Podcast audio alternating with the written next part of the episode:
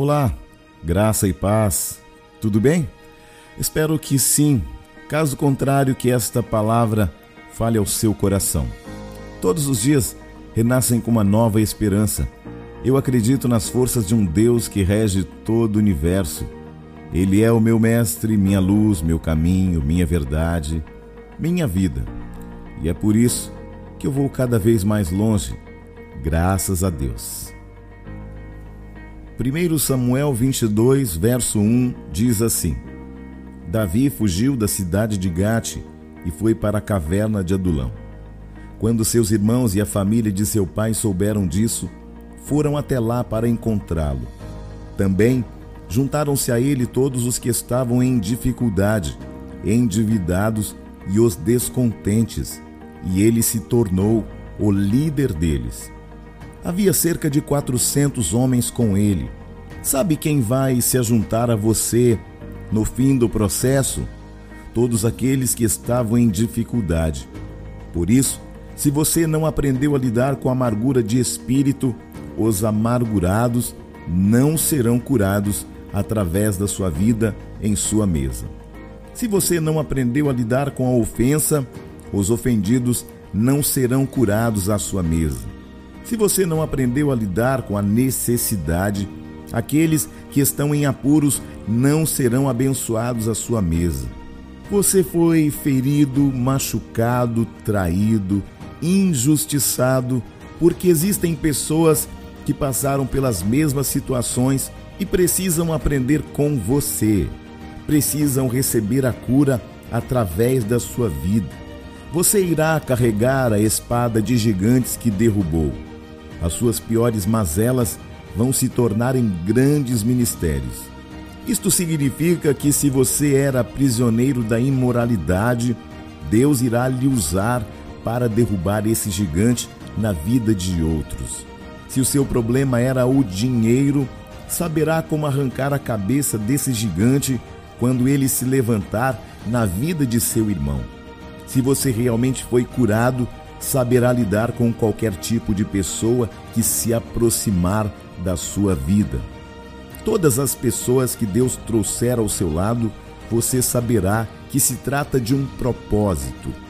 Você deve estar preparado também para ver aqueles a quem você ajudou a levantar a irem muito mais longe. Talvez o seu sofrimento e esforço servirão para preparar o caminho que apenas os seus filhos irão trilhar. Davi queria construir uma casa para Deus. Mas Deus disse que quem construiria seria Salomão, seu filho. E Davi não se entristeceu. Ele dedicou a sua vida para juntar recursos para que o seu filho construísse o templo.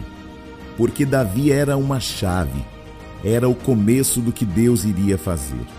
Não se sinta menos importante quando seus filhos biológicos ou espirituais começarem a desfrutar de oportunidades que você nunca teve. Abençoe-os. Isso é profético, é dar continuidade aos propósitos de Deus.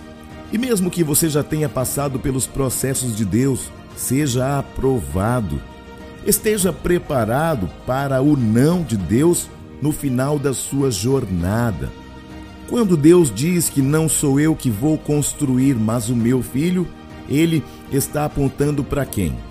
Para Jesus.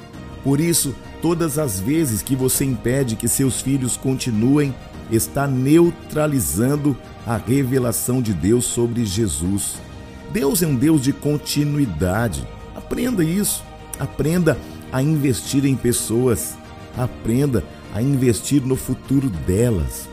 Os pais sempre apontam para os filhos, mas depois os filhos sempre revelam os pais. Os pais sempre apontam para os filhos, mas depois os filhos sempre revelam o pai. Hebreus 1 diz que por muito tempo Deus falou pelos profetas, pelos sacerdotes, mas agora ele está falando pelo seu filho. Com isso, eu aprendo que os pais precisam sentar e ouvir os filhos para entender o que está por vir. Isto não significa controle, mas zelo por aquilo que está nascendo. Por outro lado, Sempre digo aos filhos que ouçam seus pais, que ouçam as pessoas que pisaram na frente, que deixaram pegadas, que deixaram cicatrizes, que deixaram marcas, pois isso estabelecerá os fundamentos que virão. É preciso que haja conexão entre as gerações. Deus sempre será um Deus de continuidade, Deus de Abraão, de Isaac e de Jacó. Nós precisamos entender isso. Nós precisamos investir em pessoas. Pessoas valem mais que coisas. Nós precisamos entender que é mais importante o que Deus constrói dentro de nós do que aquilo que nós construímos com aparência humana. Deus é um Deus que sonda você e a mim de dentro para fora. Para Deus, o que realmente importa é o que você se tornou para tornar outros ainda maiores.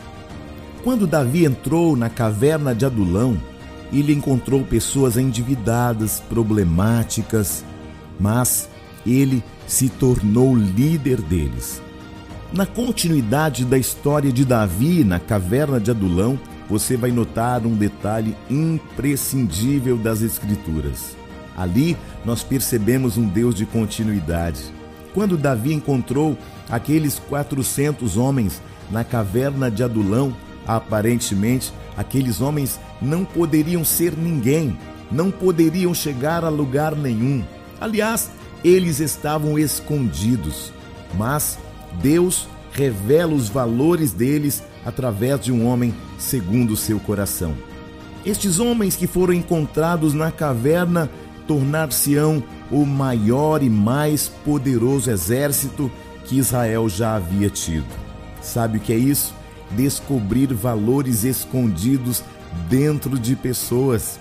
Talvez ao seu lado haja alguém que ainda esteja escondida numa caverna de adulão.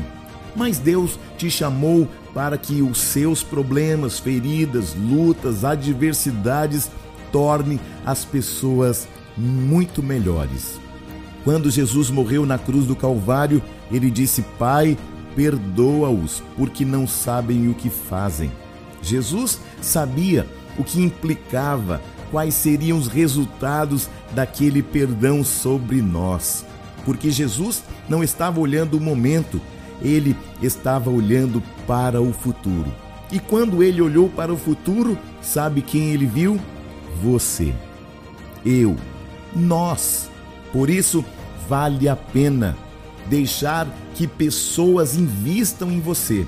Vale a pena investir em pessoas. Eu sei, pessoas dão trabalho, mas vale a pena, porque dentro delas existem valores imprescindíveis. Que você possa meditar nesta mensagem e que ela possa dar a você e às pessoas à sua volta um novo norte, um novo horizonte, que você possa entender que maior é aquele que está em nós. Que neste dia haja um despertamento no seu coração e na sua alma para que você possa entender o que está dentro é o que realmente importa. Eu sou o Bispo Júnior Neri. Espero que esta mensagem tenha falado ao seu coração. Graça e paz.